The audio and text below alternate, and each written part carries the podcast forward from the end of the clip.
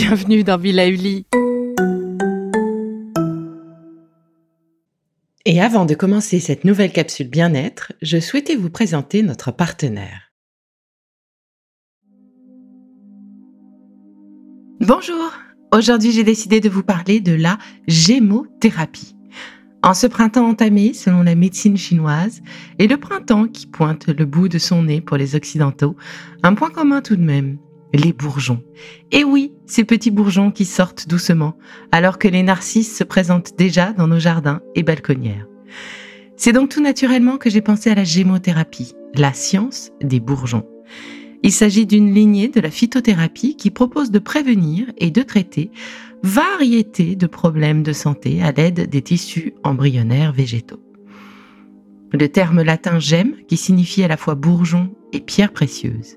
La gémothérapie utilise exclusivement les tissus embryonnaires frais des plantes, arbres et arbustes, c'est-à-dire les bourgeons, les jeunes pousses et les radicelles. Ces bourgeons sont macérés dans un mélange d'eau, d'alcool et de glycérine dans le but de concentrer leurs principes actifs. On les nomme alors macérats. Les vertus thérapeutiques varient, évidemment, selon la plante dont ils proviennent. Le cassis pour l'énergie, le sapin contre la toux, l'aubépine pour le cœur. Pour la gémothérapie, les bourgeons possèdent certaines propriétés thérapeutiques supérieures à celles des diverses parties de la plante mature. Le bourgeon étant un embryon, il porterait en lui le potentiel de développement de la plante. Il contient également de fortes concentrations d'éléments actifs comme les hormones, les oligoéléments, les vitamines, les minéraux, etc. Par exemple, le bourgeon d'aubépine, une plante fréquemment utilisée en gémothérapie, posséderait à la fois les propriétés du fruit, action sur le muscle cardiaque, et de la fleur, action sur le rythme cardiaque. Plus évocateur encore, le bourgeon du tilleul combinerait les vertus calmantes associées à la fleur de cet arbre et les propriétés dépuratives et diurétiques de l'aubier, la partie tendre et blanchâtre qui se forme chaque année entre le bois dur et l'écorce. Les bienfaits de la gémothérapie. Et bien même si le savoir scientifique au sujet des vertus curatives des plantes s'enrichit constamment, la gémothérapie n'a fait l'objet d'aucune publication scientifique jusqu'à maintenant. En conséquence, on ne peut statuer avec certitude de son efficacité. L'utilisation des bourgeons remonte au Moyen Âge, avec notamment la fabrication de sirop pour soigner les maladies respiratoires. Mais ce n'est qu'au cours des années 60 que le docteur Henry, un médecin belge, s'inspire des découvertes sur les cellules embryonnaires d'origine animale pour jeter les bases de ce qu'il allait nommer la phytoembryothérapie. Et au cours des années 70, l'homéopathe Max Teto rebaptise la phytoembryothérapie en gémothérapie. Cette appellation est maintenant reconnue et acceptée.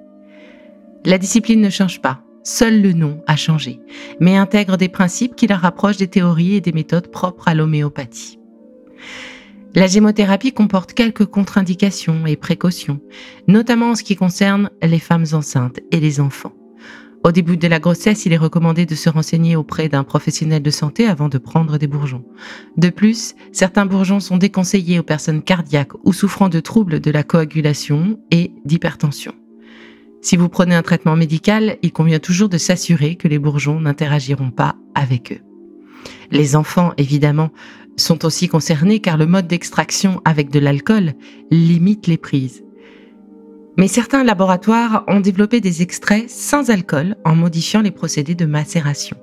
C'est ainsi le cas des laboratoires Biogem qui proposent une version aquagem sans alcool. Et pour la saison, je vous conseille les bourgeons d'érable, de cassis, les jeunes pousses de genévrier et de romarin, qui ensemble agiront sur le foie, la vésicule biliaire, contre la colère et pour soutenir et équilibrer l'élément bois, l'élément énergétique de la saison. Comment on prend ces bourgeons? Eh bien, il s'agit d'un liquide, en général une quinzaine de gouttes, dans de l'eau de source, à distance des repas, plusieurs fois par jour. Voilà, je vous laisse découvrir les bourgeons et leur multitude de bienfaits. Alors, à vos bourgeons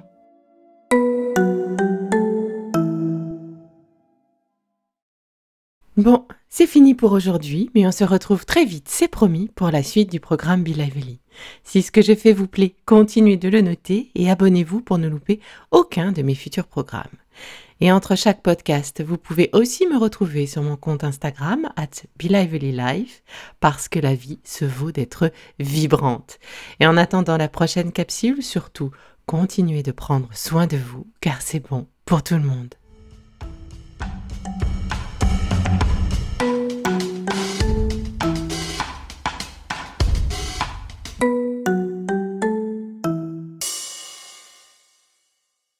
Le contenu que vous venez d'écouter n'est pas un dispositif médical et ne peut pas se substituer à l'avis d'un médecin basé sur votre situation personnelle. En cas de doute, consultez votre médecin.